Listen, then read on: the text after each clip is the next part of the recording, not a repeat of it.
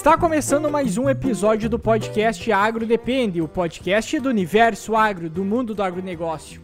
E hoje eu já digo de antemão que o tema vai ser polêmico, tá? Pois vamos falar de um produto que é muito utilizado na lavoura, principalmente em dessecação, mas o manejo favorece principalmente o sojicultor, Porém, isso acaba muitas vezes prejudicando até muitas vezes o manejo do vizinho, quando tem uma cultura que está ao lado, principalmente quando essa cultura se trata aí de uma de um pomar, por exemplo, ou se trata de, de plantas, no caso voltada à fruticultura, muitas vezes acaba prejudicando, por causa que tu associa muitas vezes a condição de aplicação com o jeitinho brasileiro, aí o problema muitas vezes o resultado acaba sendo preocupante.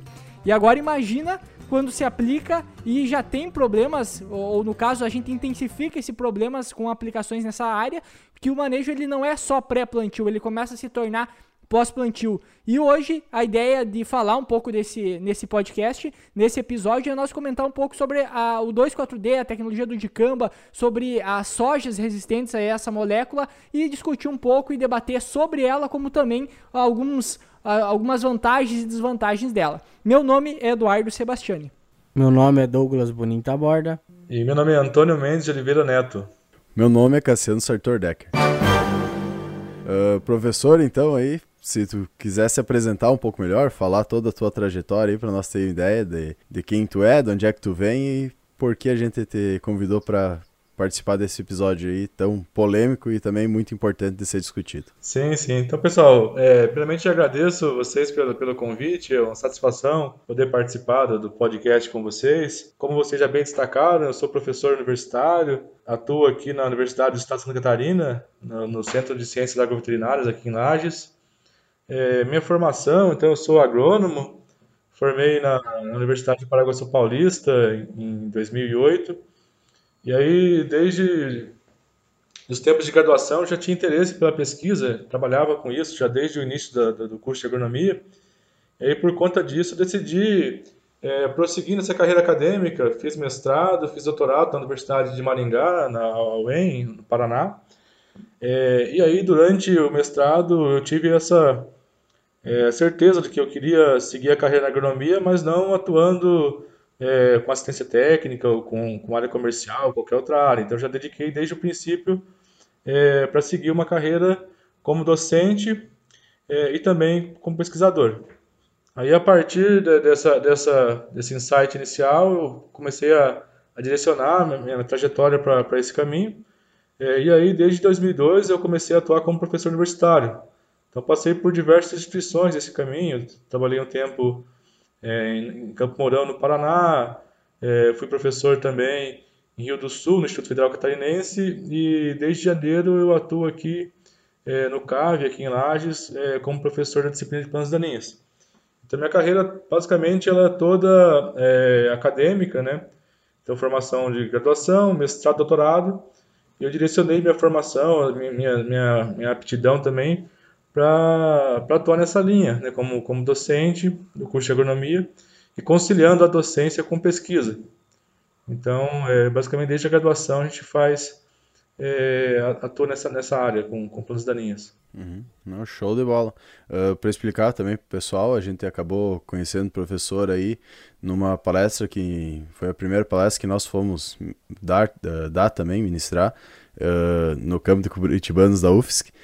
Então, ah, no dia de comemoração do Dia do Engenheiro Agrônomo, e a gente acabou achou muito interessante a palestra, o professor que ele comentou sobre a tecnologia 2.4D, de Camba e soja resistente até a Audicamba, né? E olhamos todos os problemas que podem ocorrer pela má utilização dele e muitas vezes não até intencio ah, não intencional, mas que ainda assim pode por causa da deriva causar vários problemas, principalmente para pequenos produtores, né? Quando a gente entra na questão aí de culturas frutíferas, principalmente, que geralmente são em pequenas áreas, pelo menos mais aqui no Rio Grande do Sul, na nossa região. E fomos conversar após palestra então com ele e convidamos eles para part participar então do podcast e ele de antemão já, já disse que gostaria muito de participar. Então estamos aí para ter uma prosa sobre essas tecnologias, esse herbicida aí que pode ser tão benéfico quanto maléfico, né? Que é uma ferramenta a mais que a gente vai ter, porém, pelo fato dele poder ocorrer diversos problemas, principalmente em pequenos produtores em outras áreas, acho que seria muito pertinente a gente discutir ele um pouco aí com todo mundo. Com certeza, vocês foram bastante é, felizes na escolha do tema, é um tema bastante relevante. A gente for pegar nos últimos anos, já, já vem ocorrendo um aumento de, de conflito por conta de deriva de hormonais, né, em, em pomares principalmente. É, e quando a gente pensar no uso disso é, não só na dessecação, pré-semeadura, passando para pós-emergência.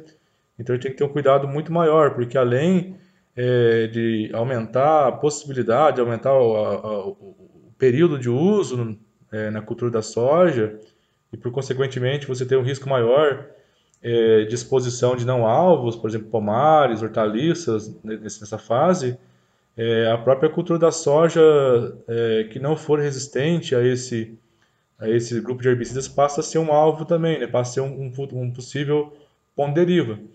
Então, a gente pensando no futuro tem que ter um, um cuidado muito maior, porque não só as áreas é, de fruticultura, de hortaliças, é, mas assim como a própria cultura da soja que não for resistente aos, aos hormonais, também passa a ser um, um foco de problema, né? um possível foco de problema. E assim, professor, o que, que a gente pode analisar como diferença em relação a tanto a essa nova tecnologia que está vindo, quanto também ao próprio 24D?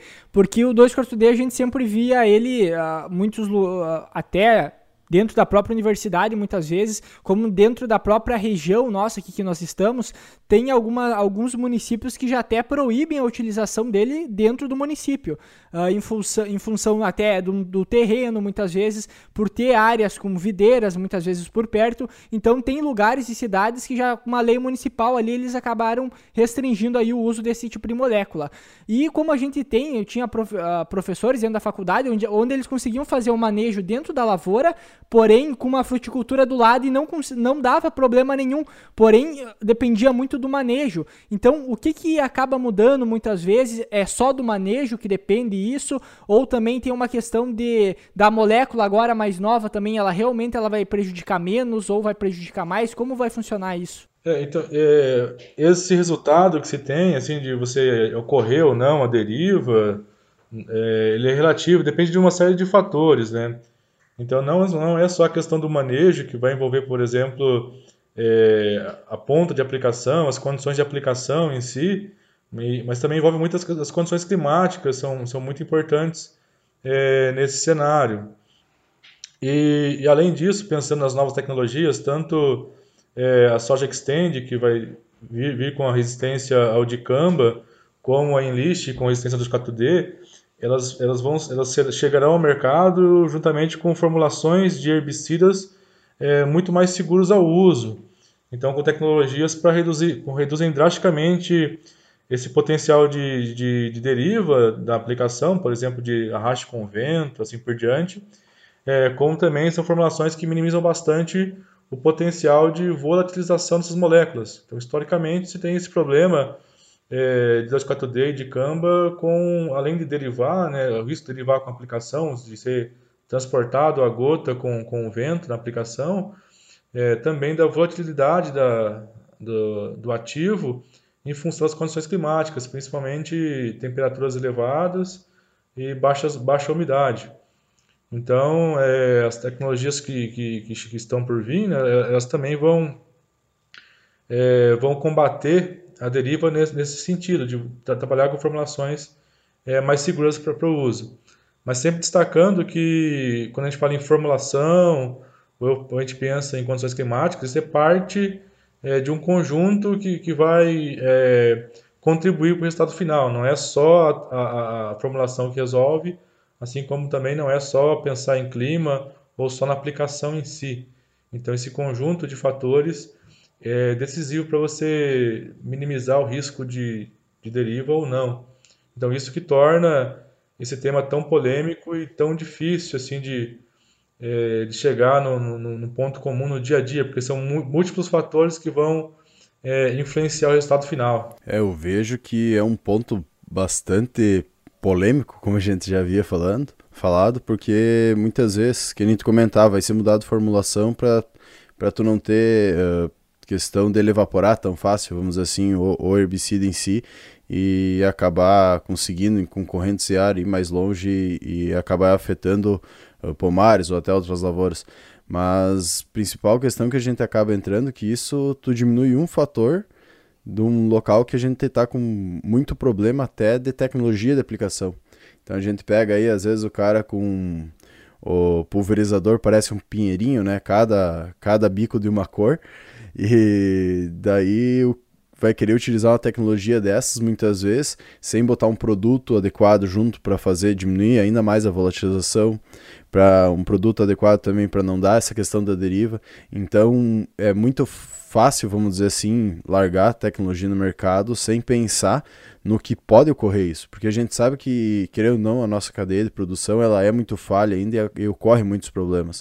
Uh, a gente sabe que a maioria das aplicações uh, com pulverizadores, então não são feitas no momento ideal, com melhor com o vento na, na velocidade correta, com a umidade correta, né? A gente sabe que muitas vezes o pessoal tem que pegar e acaba entrando, muitas vezes por descuido, mas uma grande parte das vezes também porque está na hora de fazer a aplicação, deu um dia ali que deu sol, secou o solo, vamos dizer assim, dá para entrar com a máquina e acaba não cuidando toda essa questão de, de vento, de umidade, que muitas vezes não seria o mais, o mais recomendável entrar, só que ele acaba entrando porque é aquele tempo, é aquela janela que ele tem para entrar, né?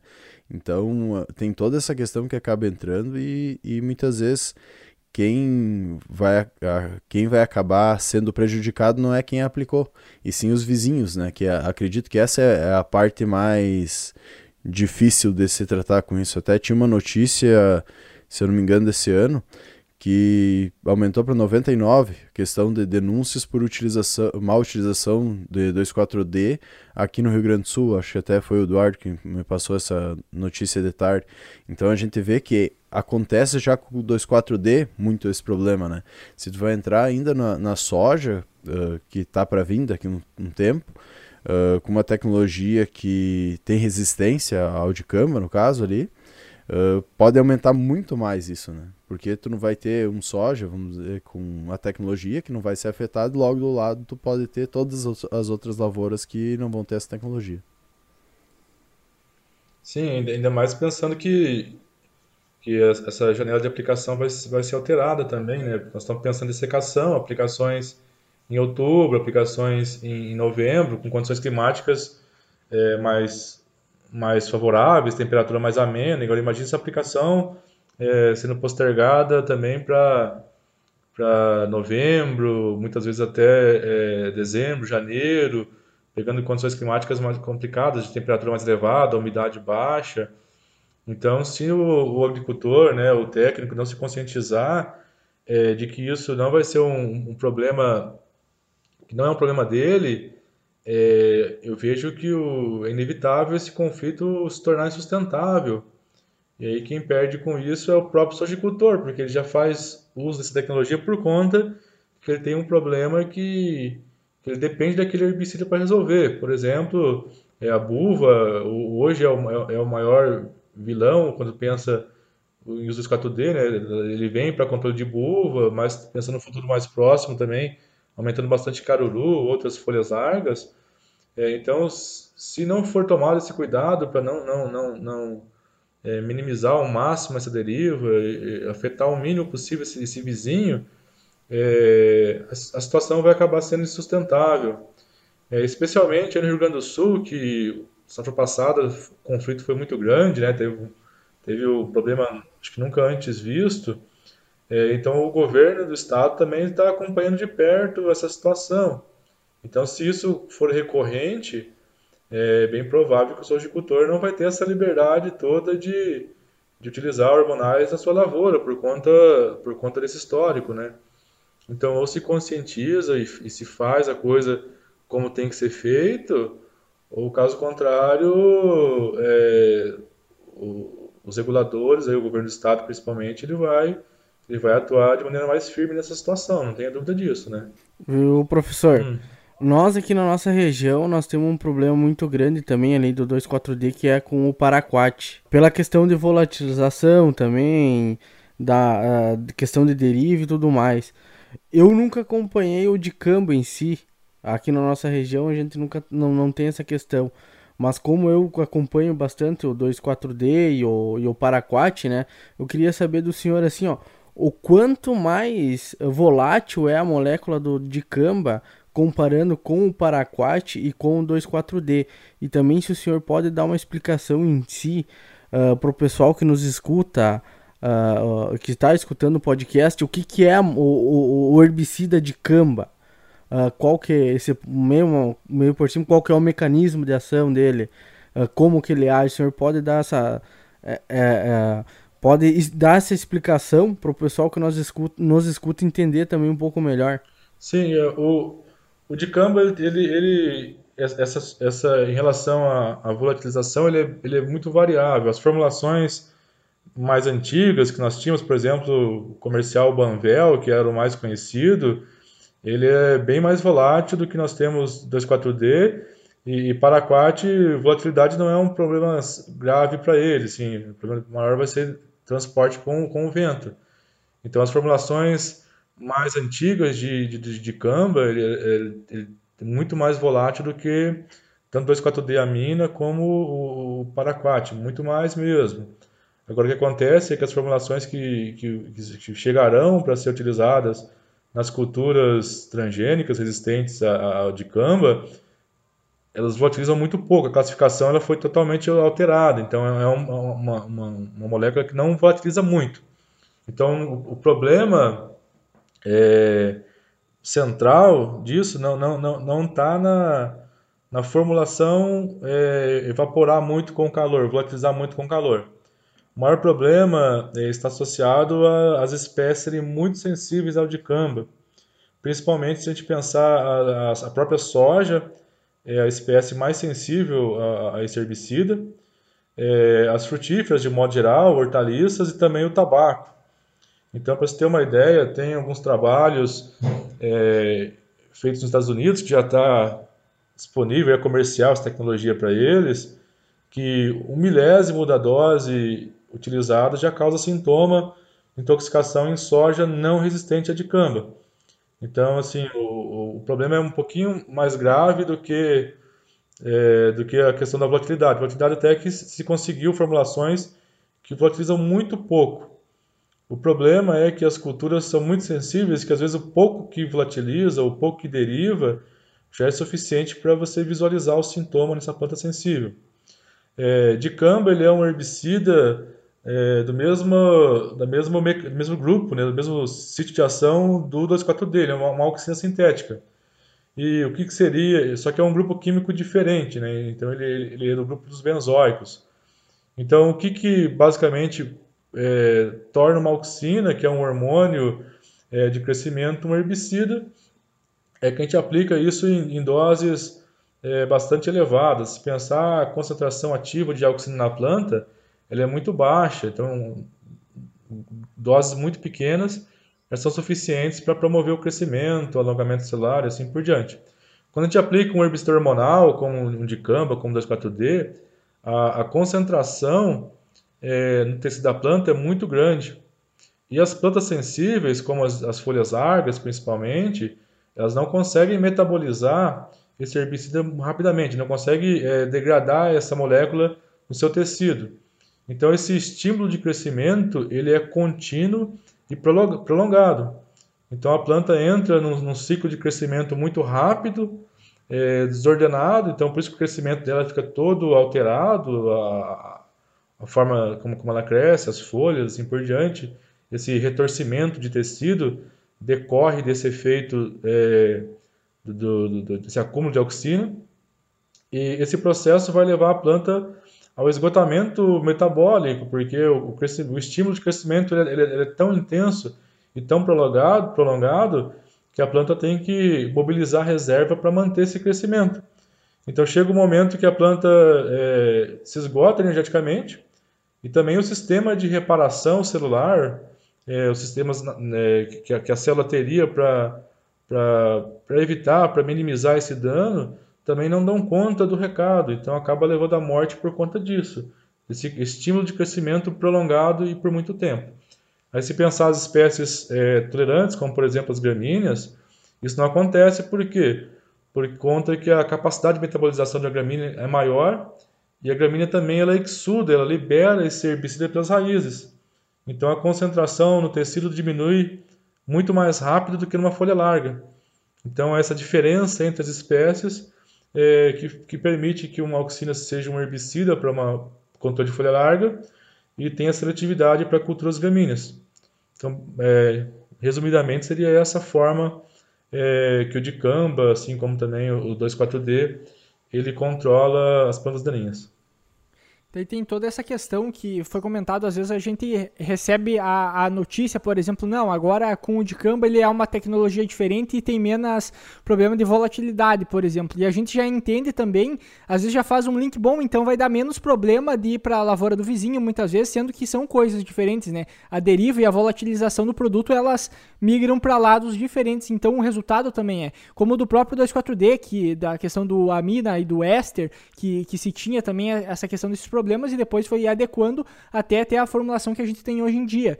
Então, uh, eu acho que sim, são ferramentas e, que contribuem para o manejo, porém a gente tem várias questões, às vezes, que podem estar tá, tá, tá causando um dano. Por exemplo, uh, vamos pegar um exemplo, por mais que não seja muito técnico isso, mas teve produtores aí uma época Uh, uma época não, isso faz o que? Um, dois anos aí que o pessoal tava. Que começou aquele. O, aqueles equipamentos que o pessoal roçava a, a, o ápice ali da, da planta da soja em si, que depois proporcionava o engalhamento, que é a parte hormonal em si, seu corta a oxina e aumenta a citocinina. Aí o pessoal começou, uh, e mais adiante ainda, não só fazer essa poda na soja, eles ainda estavam fazendo aplicação de 2,4-D em alguns casos. Então eles faziam, uh, até teve um, eu acho que eu vi até um, teve um trabalho de, de, baixa dose, mas bem baixa dose mesmo do 2,4-D, apenas para dar uma sapecada no ponto axial ali da, do desenvolvimento, no caso no, no ápice ali da, da, da planta, onde é que se concentra a maior quantidade de oxina, que, que acontece isso que o senhor comentou antes e logo o resultado faria com que a soja engalha mais. Só que aí já tem um outro porém, que talvez isso seja válido também em relação não em si ao experimento, mas o resultado do 2,4-D na soja, que variedades de uma para outra respondiam também de uma maneira diferente uma dose ali de zero não sei quanto que tu colocava numa variedade de soja, numa não dava nada, só dava fazia assim o engalhamento, enquanto na outra simplesmente matava com a soja. Então, é, sem contar as outras variabilidades que também poderiam estar influenciando desde o próprio clima, o momento da aplicação então, uh, e da fase uh, na, do estágio em si de desenvolvimento da planta, então são várias coisas que influenciam. Daí a gente vai pegar agora uma tecnologia como essa, que a gente sabe que a gente mesmo assim tem problema com, com, o, com o Dicamba, com o não, com o 2,4-D nas aplicações e outros produtos também, que aí tu vai começar a aumentar a deriva, porque vai ser uma aplicação de uma pós-aplicação, pós-plantio no caso, que vai estar tá aumentando a deriva numa fase que talvez eu possa ter, às vezes, um, um soja que já está mais desenvolvido ou menos desenvolvido, uh, recém-nascendo muitas vezes, um milho também, principalmente por perto, em fases diferentes do que a fase que estaria, por exemplo, no pré-plantio, que e ainda tem todo esse período de carência ainda que o pessoal aplicava o 2 d que teria que esperar o residual em si sair do solo, uh, de se degradar para mim conseguir plantar. Então são vários fatores que estariam influenciando. Então, assim, ó, por mais que são ferramentas que contribuem no manejo, como toda ferramenta ela ajuda, eu acho que sempre tem um parâmetro de limite. Até que ponto vale a pena eu ter esse tipo de tecnologia, eu fazer esse tipo de manejo? Até a gente comentou aquele dia da, da a, brevemente lá na palestra. Talvez se a gente não fizesse se, se a gente fizesse um manejo que antecedesse tudo isso, porque tem produtores que controlam ah, uma buva, por exemplo como tem produtores que simplesmente não conseguem controlar. Mas isso muitas vezes está ligado ao manejo do, de solo, o manejo que é feito no inverno, muitas vezes. Então são processos e a agricultura é formada a partir de processo e construção. E a gente está buscando uma solução rápida para um problema que deveria ser controlado muitas vezes com manejo. Então, e que pode também resultar em problemas maiores futuramente, como a gente comentou. Bom, se eu estiver plantando um soja agora, um soja normal, digamos assim, porque convencional também não é, né? Mas o, o soja tradicional que a gente vem plantando, aí entra uma tecnologia extend como essa, numa lavoura do lado, a, a deriva, ou, ou, por mais pequena que seja, ela vai acabar acontecendo, porque no momento que eu começo a minha aplicação e no momento que eu termino, são momentos diferentes. Então eu posso entrar numa condição ideal, mas eu termino numa condição que não é mais a mesma. E aí, isso é um dos problemas. E a gente tem todo outro problema que entra na parte técnica. Então, assim, ó, que nem foi comentado, é uma tecnologia que, no meu ponto de vista, poderia contribuir, sim, mas tem esses empecilhos aí que poderia estar tá atrapalhando, poderia estar tá dando problemas maiores mais para frente do que, ou, ou, seja, mais criando problema do que realmente ajudando, né? É, com certeza. Se, se não houver uma, uma mudança é, expressiva na, na, na, maneira como, como agricultor, como até os próprios técnicos veem a, a aplicação, né? É, isso vai, vai causar um conflito muito maior do que, do que vantagem. É, como já relatei, não, não é uma questão simples de resolver, não é só um, o fato de você trocar um, um, a ponta de aplicação, não é só você cuidar com o horário de aplicação, com o vento, com a temperatura, não é só você usar a formulação, então é um conjunto de fatores é, e que às vezes é, vai esbarrar numa questão cultural. Como, por exemplo, se você a gente parar para pensar como que eu vou conseguir conciliar é, uma aplicação com baixo volume de cauda, por exemplo, aplicando menos de 100 litros por hectare, é, com gotas que não causem é, risco de, de deriva, de volatilidade. Então, como que eu vou trabalhar com volume de aplicação é, reduzido e com gotas muito grossas. Sendo que uma gota que tem um diâmetro ele é maior, quanto maior o diâmetro da gota, maior o volume de, de calda que ela, que ela ocupa, né? maior o volume de líquido que ela ocupa. Então fica difícil você contornar algumas situações. Então você conseguir conciliar uma aplicação de baixo volume com uma gota segura de ser aplicado.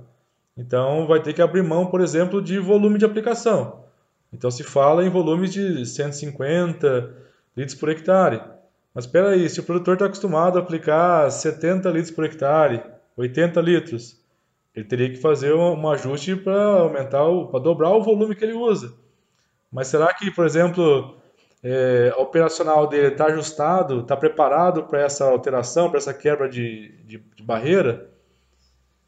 Então não, não, não tem como você dar, dar um jeitinho aí de você continuar aplicando com baixo volume e minimizar a questão de é, de volatilidade. Então, algumas coisas vão ser barreiras muito duras para ser quebrada. E eu tenho dúvida se, se isso vai, de um curto período vai conseguir ser ajustado.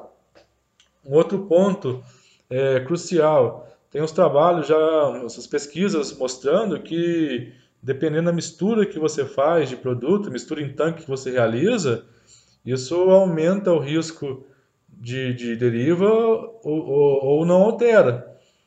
Então, assim, não é toda mistura que vai ser permitida, inclusive adjuvantes, assim, teria alguns é, que pioram a volatilidade ao invés de melhorar. Principalmente aqueles que alteram o pH de calda, tem uma resposta bastante é, diversificada.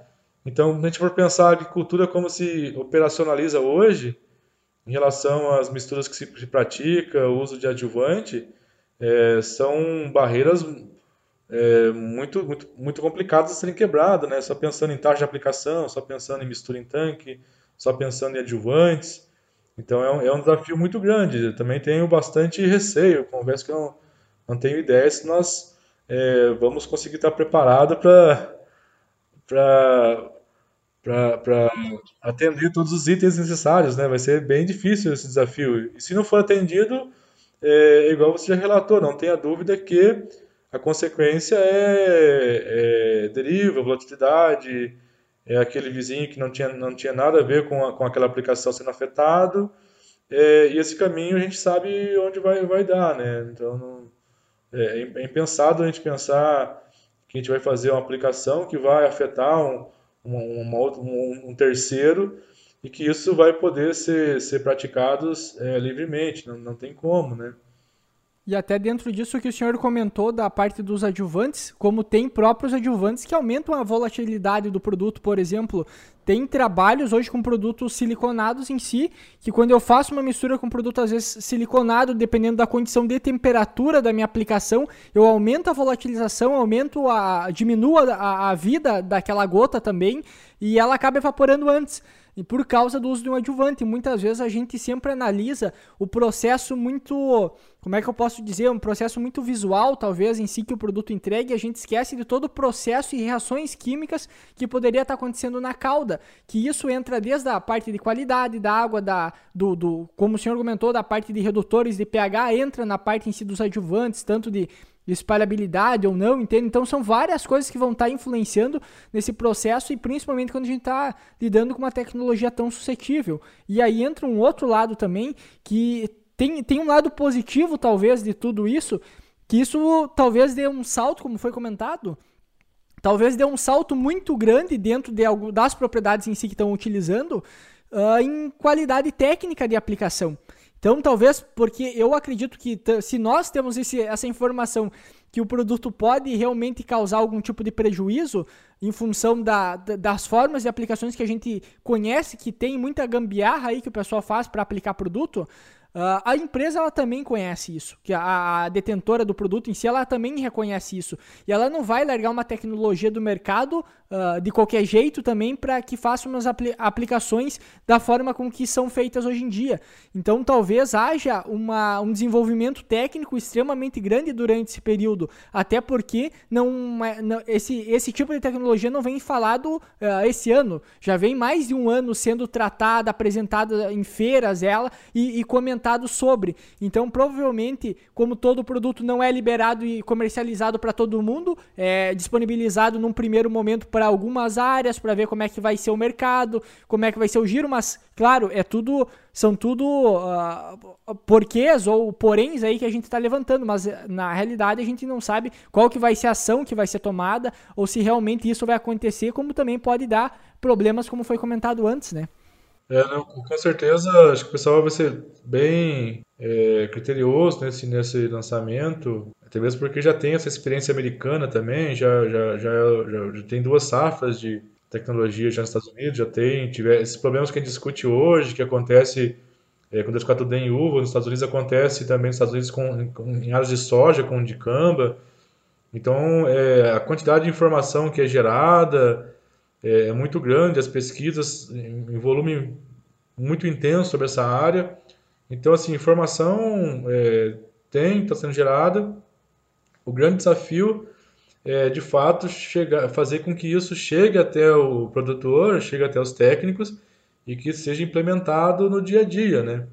Então, eu tenho, tenho convicção de que se no final desse processo a gente tiver sucesso nessa transmissão da informação, do, desse conhecimento, é, com certeza quando pensar em aplicação de herbicida vai ter acontecer uma revolução, porque a gente vai estar discutindo é, ponta de aplicação, discutindo velocidade de operação, condição climática, inversão térmica, vamos estar discutindo é, misturas em tanque, formulações de herbicida e assim por diante. Então fica uma, uma, uma discussão é, extremamente técnica e qualificada é, do que quando eu pensar, por exemplo, eu vou aplicar assim ou assado por conta de custo. Então, se for pensar só em custo, uma tecnologia como essa, aplicação de um herbicida com esse perfil, ele cai por água abaixo. Porque são muitos fatores além do, do, do, do custo que estão envolvidos, né? Uhum. É, eu vejo que muitas vezes a gente fica esperando aí uma salvação, uh, tanto quanto técnico, como técnicos, como como produtores, né, que a indústria vai trazer algo que vai resolver o nosso problema. E a gente fica desesperado caso não ocorra isso. E muitas vezes a gente quer utilizar essa tecnologia sem fazer todo o meio de campo, vamos dizer, que tu precisa para fazer a utilização dessa tecnologia. Como o senhor tinha comentado antes, a questão da utilização de baixo volume de cauda, né? Uh, Uhum. O produtor muitas vezes ouve que lá no Mato Grosso, em, em, em uma fazenda específica, o cara está usando 50 litros por hectare, né? Só que eles só pegam essa parte, não, acabam não utilizando toda a parte que o cara tem um, um maquinário específico para isso, tem técnicos cuidando, a questão do clima é diferente, a questão topografia. da topografia, qualidade da, da, dos produtos que estão sendo colocados, a questão de adjuvantes para melhorar uh, toda essa questão de cauda. Então uh, eu vejo muito isso, a gente tenta pegar tecnologias que utilizam em outros locais, que é mais fácil, vamos dizer assim, de utilizar, é mais barata, né? E tentamos puxar para nossa realidade sem que a gente utilize as mesmas coisas que os outros estão utilizando, né? Então, tentamos pegar uma Ferrari, vamos dizer assim, né, que seria uma tecnologia muito uh, avançada, e tentamos botar para andar numa estrada de chão, basicamente, né?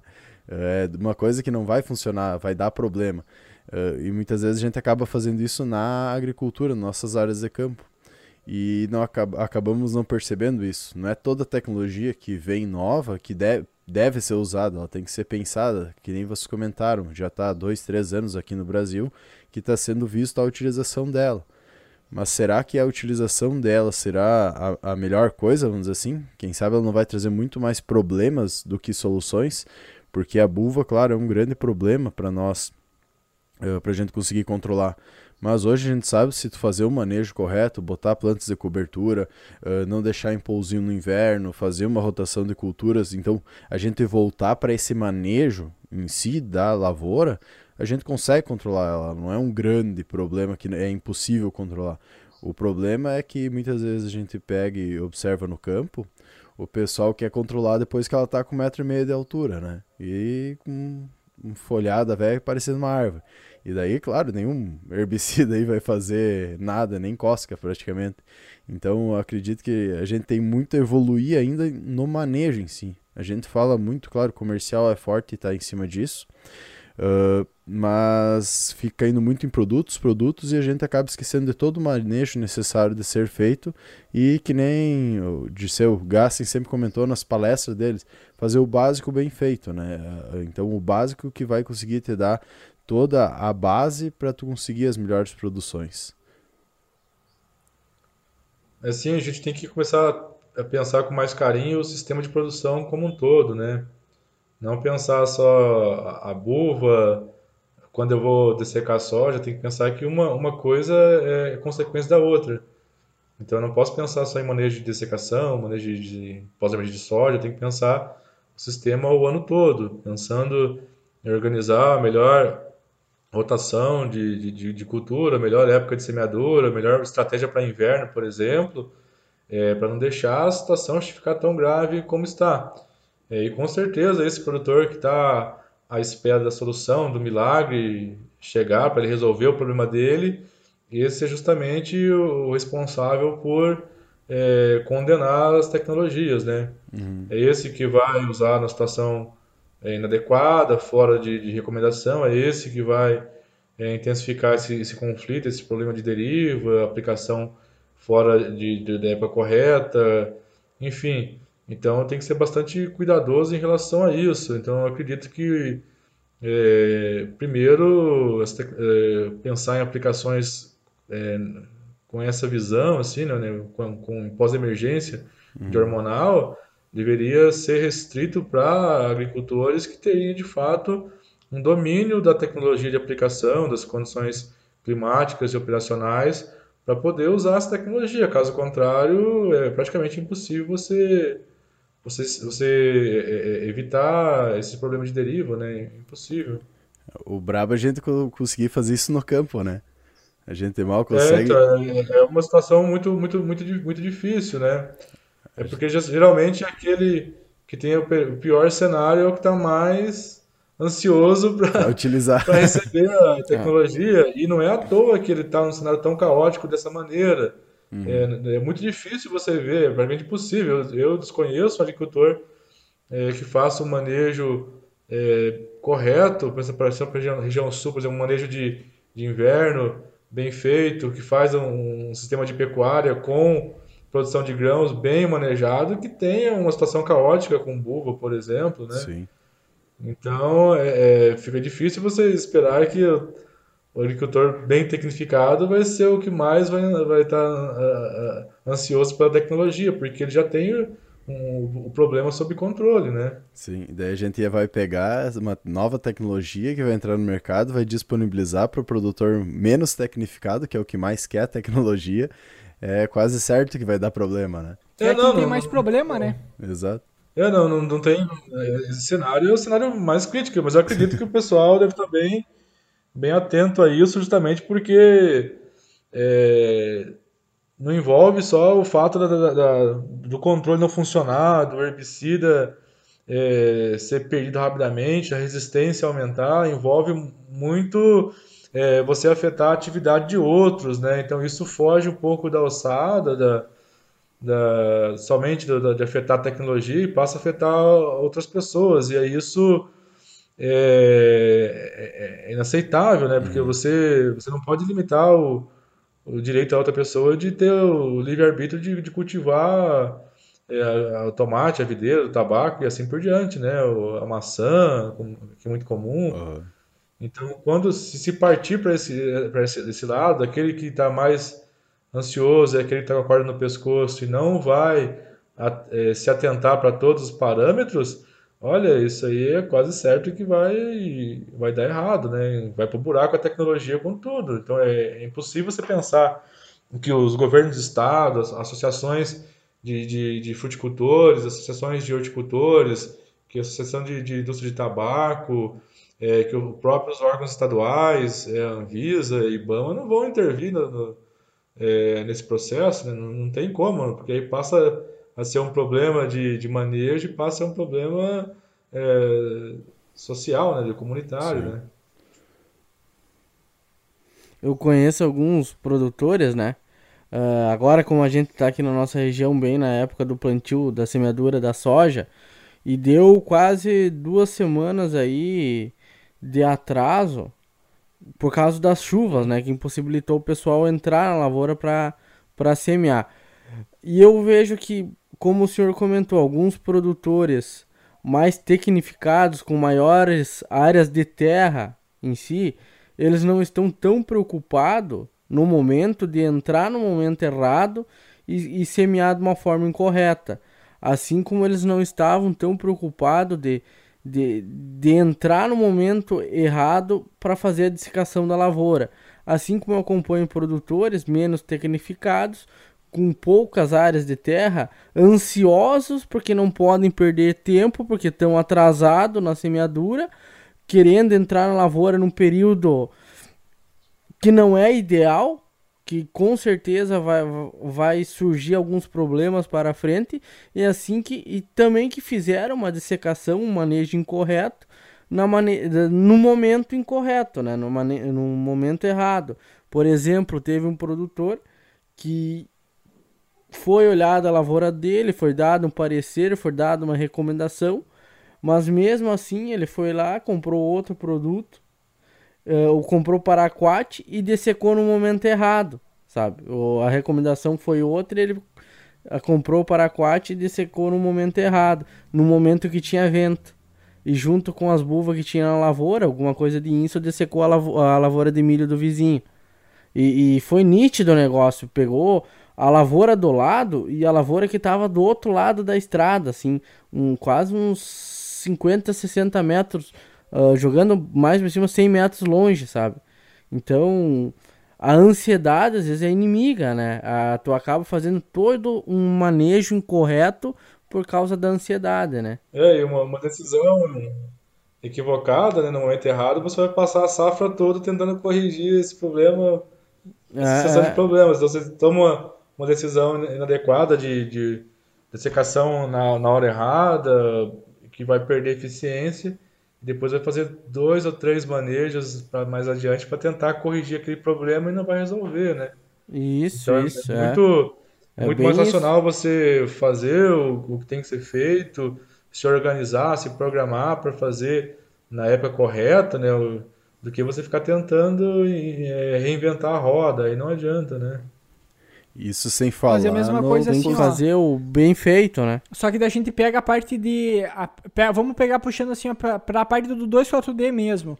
Se a gente for analisar a questão de alguns tópicos assim dele que tem, por exemplo, ah, se eu aplicar um litro de 2,4-D, eu vou precisar ali de, de a cada litro, acho que se eu não me engano é uns 10 dias ali que eu teria que esperar até ele se degradar no solo. Porém, a degradação dele no solo tá ligado também a quantidade, se chover depois, quantidade de micro-organismos, a questão da matéria orgânica, tudo isso vai facilitar principalmente a questão da palhada no solo para a degradação desse produto. Aí, qual, daí, aí começa os, os pepinos, que é a parte da tecnificação que a gente comentou antes, porque Aí o cara ele já não tem mais palhada. Logo, ele vai ter mais plantas invasoras. Logo, ele vai ter que utilizar mais produtos. Logo, a matéria orgânica dele é baixa, a quantidade de micro-organismos desse solo é baixa, porque ele não fez planta de cobertura.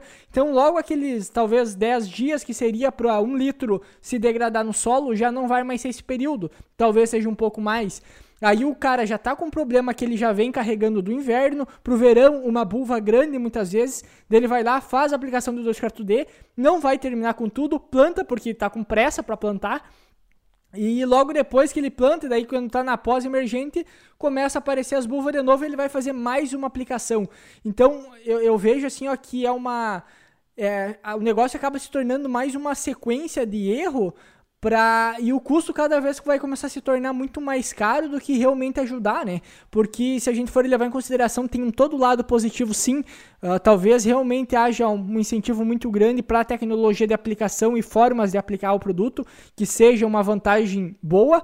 Porém, a gente vai cada vez, como a gente, não só nesse caso desse tipo de produto, mas em outras séries de produtos que existem no mercado, principalmente na área dos químicos em si, que a gente muitas vezes faz a utilização por uma série de manejos que antecedem a, a, a, cultura, que antecedem o manejo, que são deixados de lado por uma questão de pressa, porque querem fazer tudo mais rápido.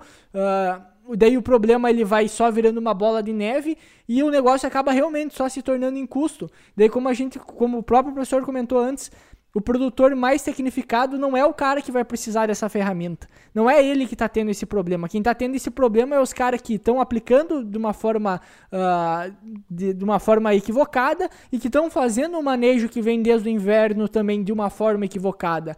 Então, assim, ó, eu vejo que uh, o problema ele pode cada vez ir aumentando cada vez mais. Porém, uh, e, e outra parte que eu queria comentar era a parte também da, das cidades em si que, que já são proibidas o 2.4D. E essas cidades, provavelmente, essa tecnologia ela não vai nem poder entrar, né? A, acredito eu. Porque se já é proibido o 2.4D, por mais que seja uma tecnologia nova, mesmo assim não muda o conceito deles, porque o problema ele vai continuar acontecendo e talvez até numa escala maior, né? É, se tiver uma regulamentação ali a nível municipal, o município tem atribuição para fazer regulamentação em algum. Em algumas partes, isso aí inviabiliza é, essa tecnologia chegar nesses municípios, né? Ou, talvez em algumas épocas do ano também acaba inviabilizando o, o uso e assim por diante.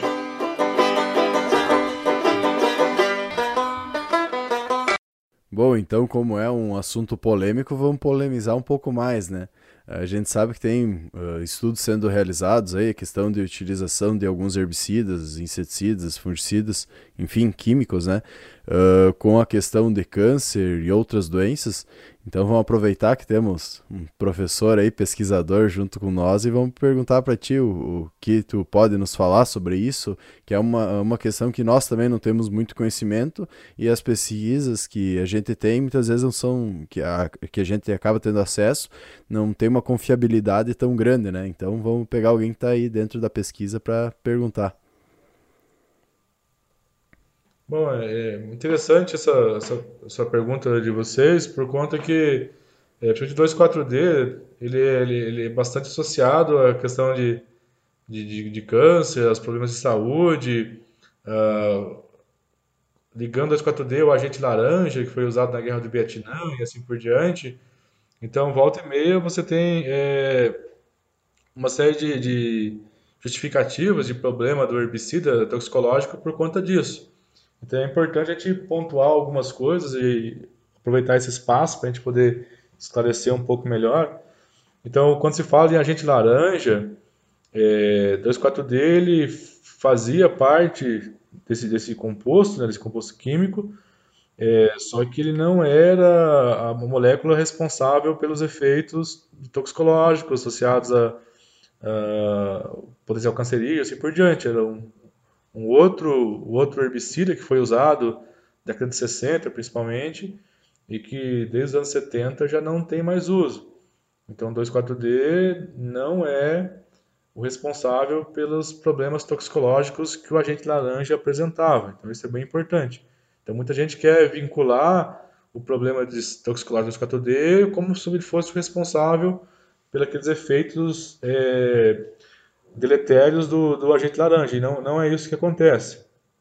É, esse assunto é bastante polêmico e desde 2006 a Anvisa vinha trabalhando na reavaliação da molécula justamente por conta desses sucessivos suspeitas e acusações de que 2,4-D era uma, uma molécula que colocava em risco a saúde humana, principalmente, né? Então, há, poucos meses, a Anvisa concluiu, enfim, essa, essa reavaliação do 2,4-D, é, e a conclusão dela foi que é, 2,4-D é um produto seguro e ele atende a legislação brasileira. Então, assim, aquele, aquela acusações que se, se tinha que 2,4-D estava associado a, a, ao câncer em mamíferos, é, isso não ficou comprovado na, na avaliação que a, que a Anvisa fez, né? na reavaliação que a Anvisa fez. É, e essa reavaliação da Anvisa ela também está tá de acordo, ela, o resultado foi bastante semelhante a outras reavaliações que aconteceram é, ao redor do mundo. Por exemplo, a Europa avaliou em 2014 a, tanto a parte de toxicologia quanto ecotoxicológica, né, o comportamento é, do ambiente, 2,4-D, e a conclusão foi bastante semelhante, que, é, que, que ele se, se, enquadra dentro do, é, do, do, do, padrão exigido é, pela questão de toxicologia. Então é, é, é, bem importante isso, embora sempre está vinculado a polêmicas de 4D faz mal à saúde, assim por diante, que é um produto é, que é proibido no mundo todo e assim por diante, só tem um país no mundo que proibiu o uso do 4D, que é Moçambique. E a proibição em Moçambique do 4D não decorre de um problema de toxicologia. É, o motivo que levou o país africano a proibir esse, esse, esse herbicida lá foi que é, o aplicador é, estava muito exposto, a análise de risco de, da aplicação mostrou que o aplicador estava muito exposto a, ao herbicida na aplicação. E que mesmo é, adotando a, as medidas cabíveis ali, os GPI, assim por diante, essa exposição ainda permanecia. Então eles não conseguiam é, minimizar a exposição do aplicador com as ferramentas que eles tinham. E aí veio a decisão de proibição. Então é muito mais uma questão de exposição da aplicação do que, por exemplo, efeito agudo, efeito crônico é, da, da molécula. A Anvisa também fez um levantamento bastante, bastante amplo assim, de resíduo de 2,4-D em alimentos no Brasil. Eu não, não vou falar o valor, porque eu não, não recordo, faz um tempo que eu, que eu li essa informação, mas coletaram mais de 50 mil amostras de, de, de alimentos é, e um valor muito baixo, uma quantidade muito baixa, é, continha é, nível detectável de 2,4-D é, nesses alimentos. Então, algo muito, muito menor do que, do que não chega a 1% das amostras.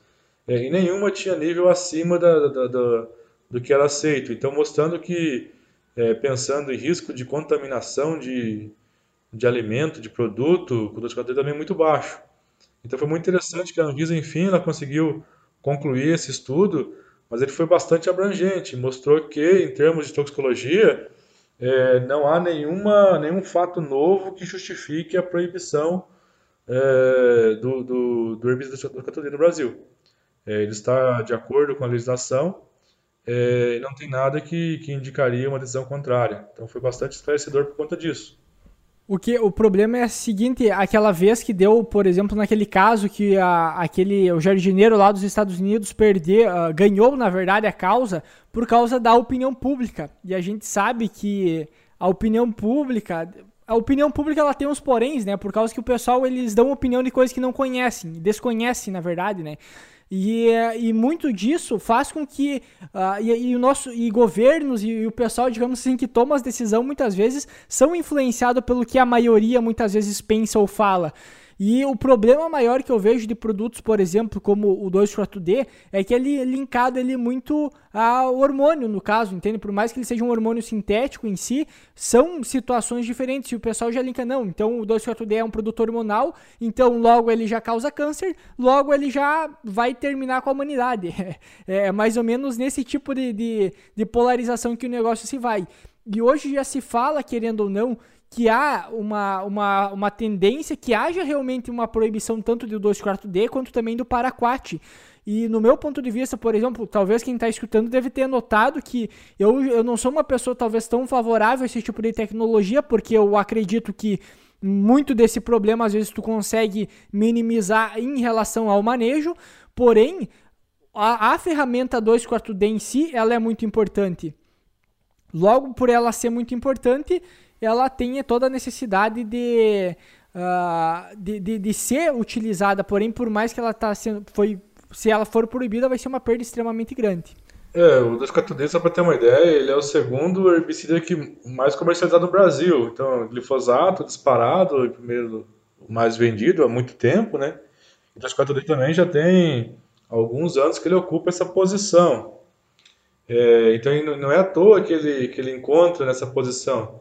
É, se, você, se a gente for para pensar um, um, um herbicida é, que poderia ser aplicado, que é aplicado em dessecação de manejo, é, juntamente com glifosato, que tem uma boa, uma excelente eficiência sobre espécies de folhas largas, é, e que atrelado a isso, ainda ele tem é, como característica ser, ser móvel na planta, sistêmico, é, vai ser muito difícil encontrar uma outra molécula que venha substituir os quadrinhos nessa, nessa linha de aplicação.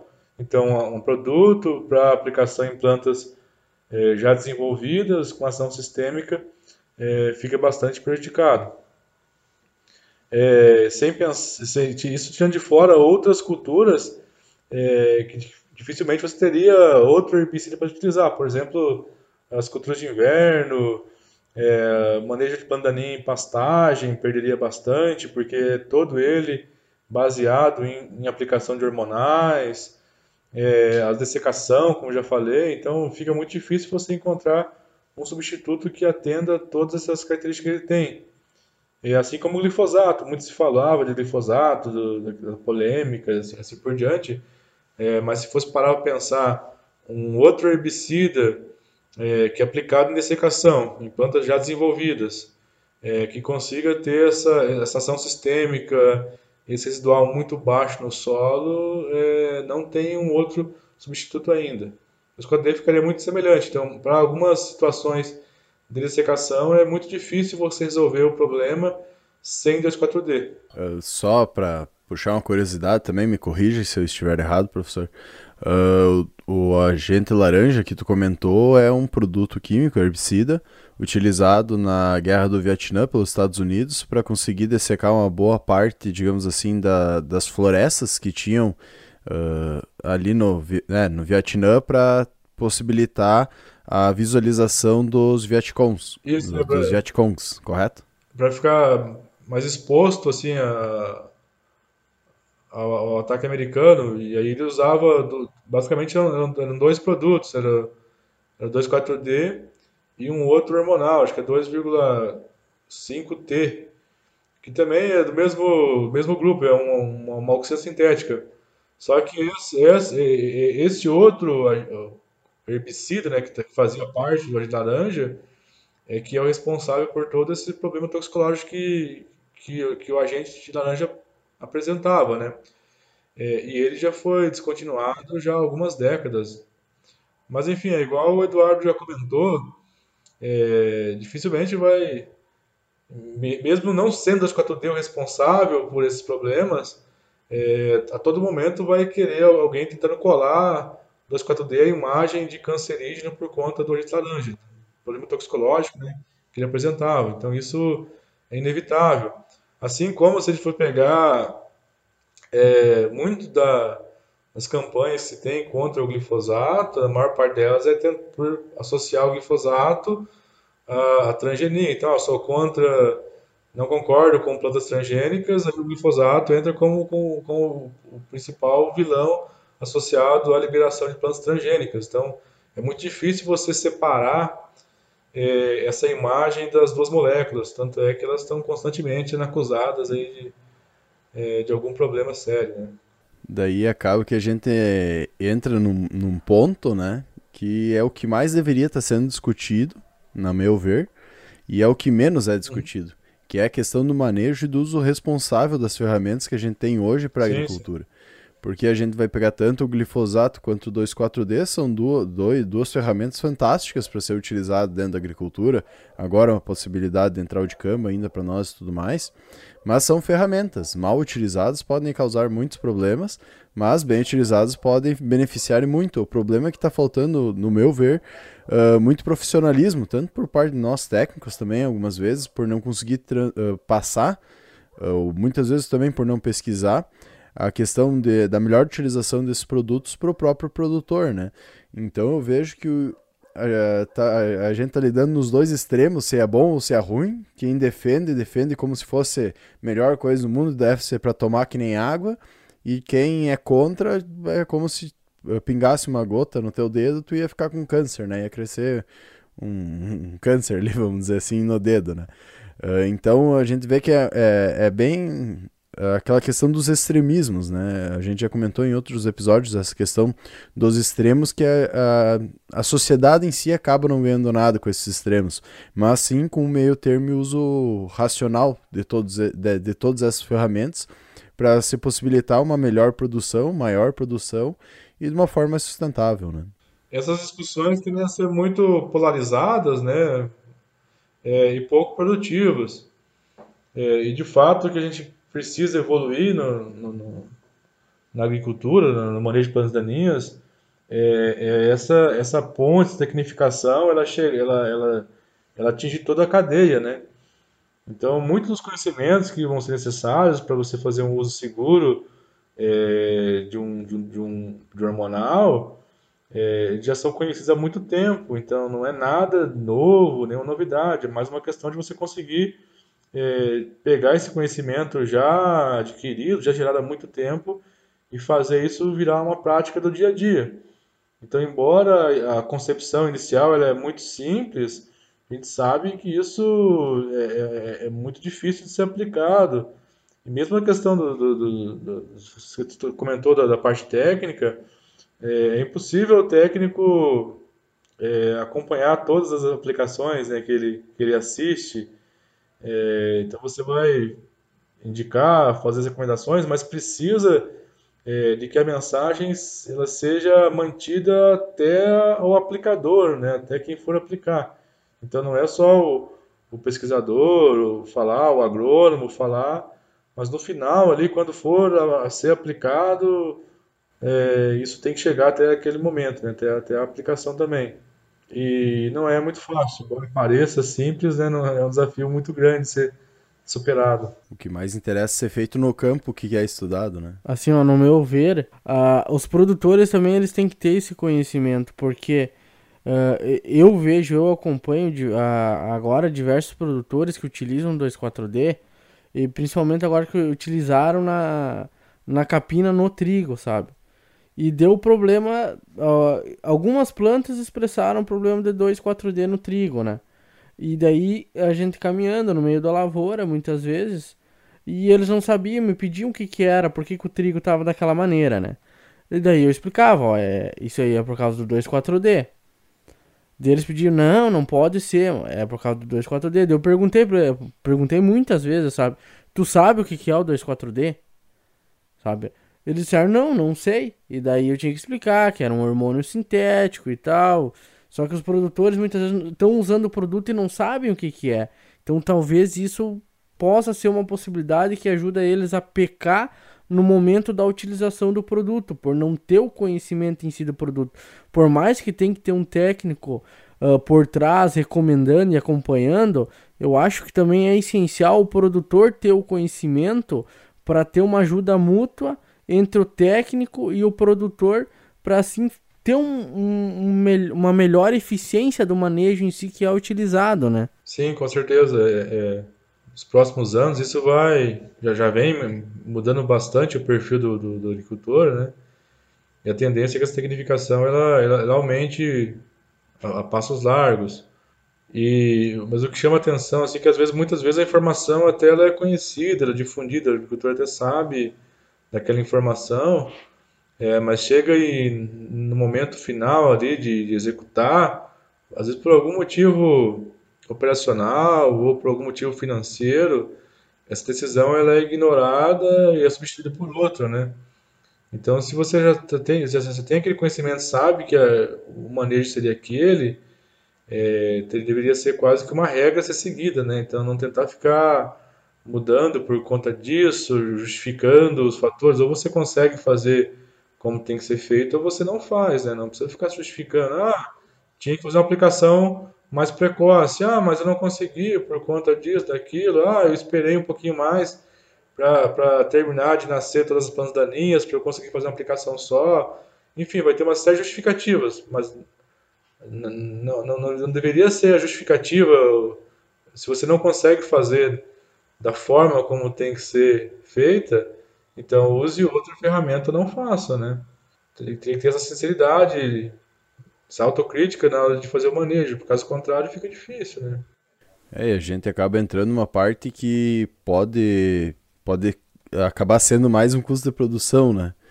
Uh, o herbicida, toda a questão do fungicida, semente, adubo, e daí mais um processo que tu vai ter para pagar a lavoura do teu vizinho que tu estragou por não fazer um uso correto, né?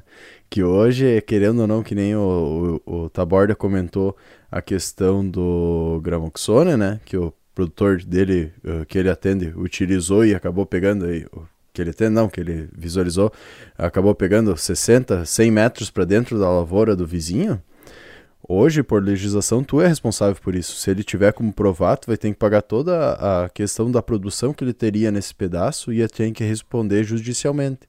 Então a gente entra em toda essa parte que, querendo ou não, hoje não é muito batida, principalmente na nossa região, mas que é um grande problema que pode acontecer futuramente.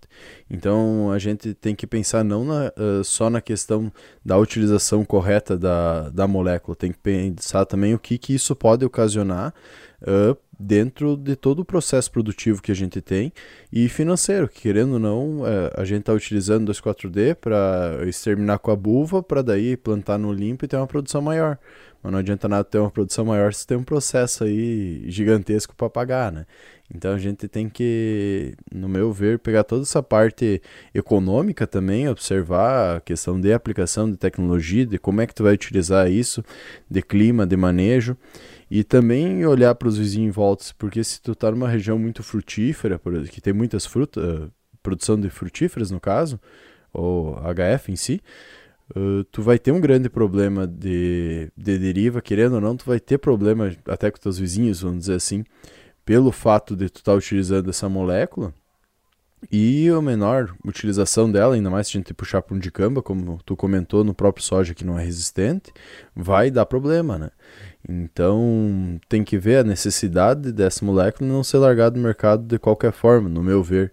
A gente tem muito o que estudar, ainda tem muito o que discutir e ver a melhor possibilidade de utilização ou não dessa molécula dentro das nossas propriedades.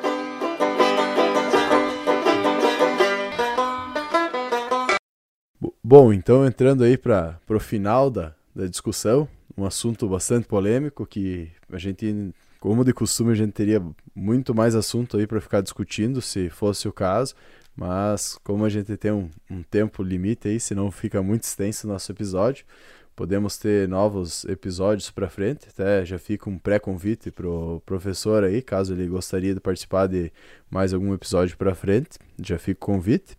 E no mais, acredito que era isso, a questão do, do 24D, do dicamba, da, da soja resistente. É um assunto que a gente tem que botar em pauta para ver a utilização dele no campo, né? Então, uh, temos que trazer tudo isso que a gente trazer, pensar na, na questão de cada região, como é que é melhor utilizar ou não. E a questão tanto econômica quanto ecológica também, como social, que ela pode acabar impactando.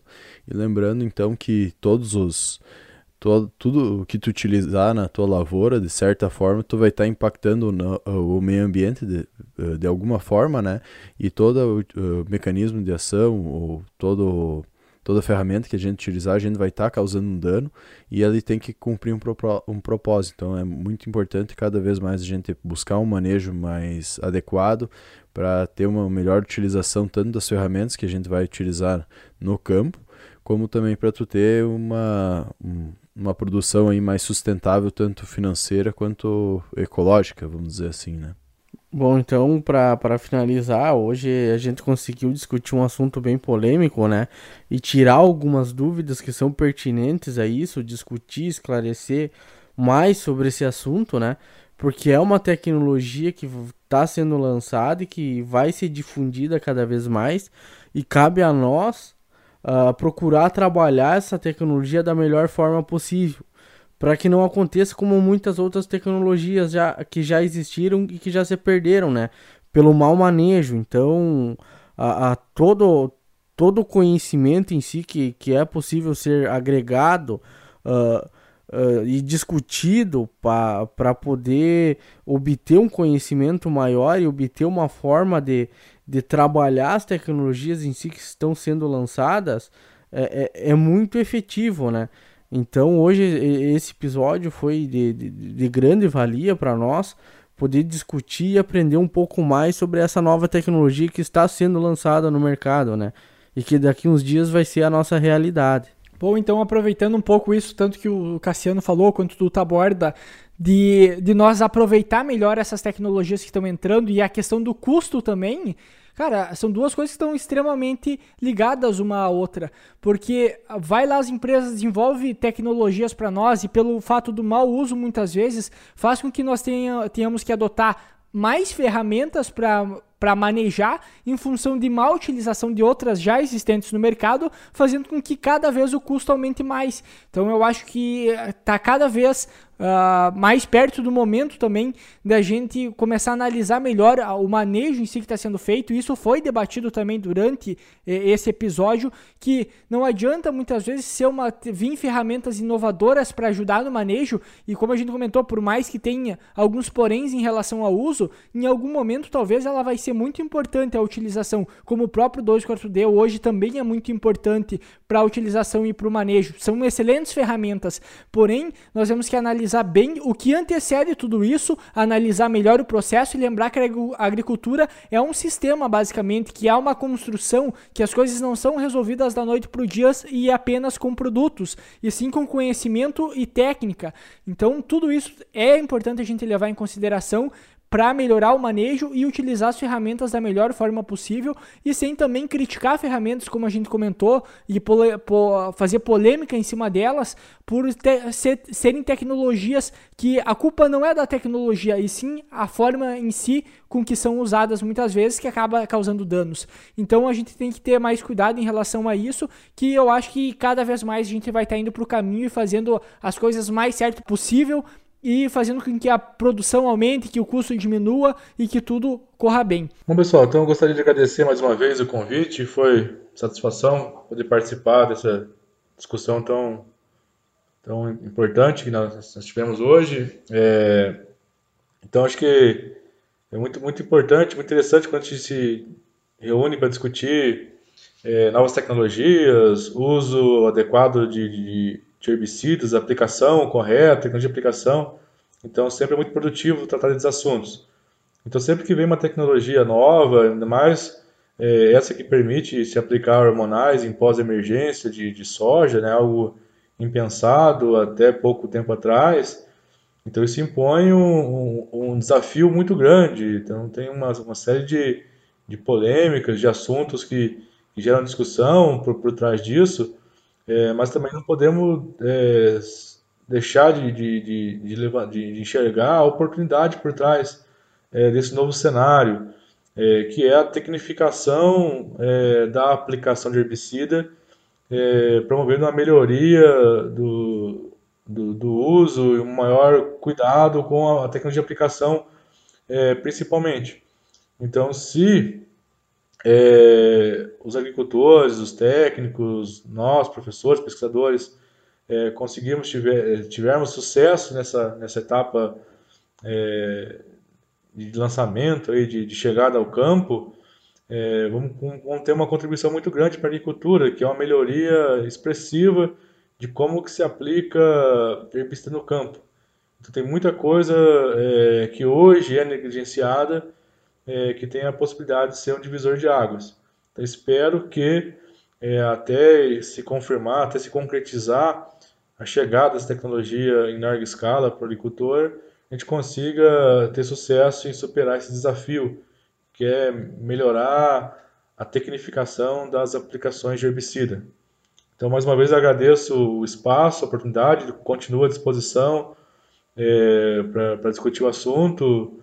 É, vocês, os, os, os, ouvintes que tiverem interesse ou alguma dúvida que não foi esclarecida, podem se sentir à vontade para entrar em contato é, comigo. Estou sempre na Universidade do Estado de Santa Catarina, aqui em Lages, no, no, no CAV. É, então, estou à disposição de, de vocês, dos ouvintes, é, para tirar alguma dúvida, bater um papo um pouco mais específico sobre esse assunto. Bom, da nossa parte nós também só temos a agradecer pelo senhor disponibilizar o tempo numa véspera de feriado ainda, a gente estar tá gravando esse episódio na, numa quinta-feira, dia 14 do 11 de 2019. Então o professor aí se disponibilizou ainda para uma véspera de feriado, vir aí falar com nós aí um pouco sobre esse conhecimento que ele tem, o que ele vem estudando há muito tempo. Eu acho que isso é extremamente válido também, tanto para para tanto a forma de passar o conhecimento, como também para quem está escutando nós até agora, para quem está buscando mais conhecimento e aprender mais. E são todas discussões e conversas que faz com que a gente não apenas aceite tudo que está sendo apresentado, mas também que a gente discuta as tecnologias, que a gente analise as melhores formas de usá-las, elas. E como também foi comentado antes, Uh, toda essa conversa é extremamente válida e esperamos que o professor, em qualquer outro momento também, para a gente ampliar mais esse debate, para conversar sobre outras tecnologias e não exclusivamente como dessa, mas também ir conversando sobre outras, uh, outras coisas também que com certeza vai ser tudo muito válido e agradecemos também o senhor de ter aceitado o convite e disponibilizado o tempo para estar tá aí junto com nós. Muito obrigado. Muito obrigado. Bom, então nós vamos encerrando por aqui. Uh, fica a mensagem para vocês compartilharem nós também nas suas redes sociais. Indique esse podcast também para algum amigo de vocês. Se tem um cara aí fazendo agronomia, um técnico agrícola, cara, vai lá e recomenda para ele que a gente tenta fazer esse conteúdo para vocês de uma forma que isso vá contribuir tanto na vida acadêmica quanto também na vida profissional. Então, todo o conhecimento que é passado, toda a discussão, eu acho que de alguma forma sempre agrega e fica aí essa mensagem para vocês, nos compartilhe, uh, nos escutam e vocês podem encontrar nós nas redes sociais, no agrodepende, no Instagram principalmente, ou no Facebook e em todas as, na maior parte das plataformas aí de, de streaming de, de podcast. Tá bem? Ficamos por aqui, até a próxima, muito obrigado pela atenção de todos. Valeu pessoal, tchau, tchau. valeu galera.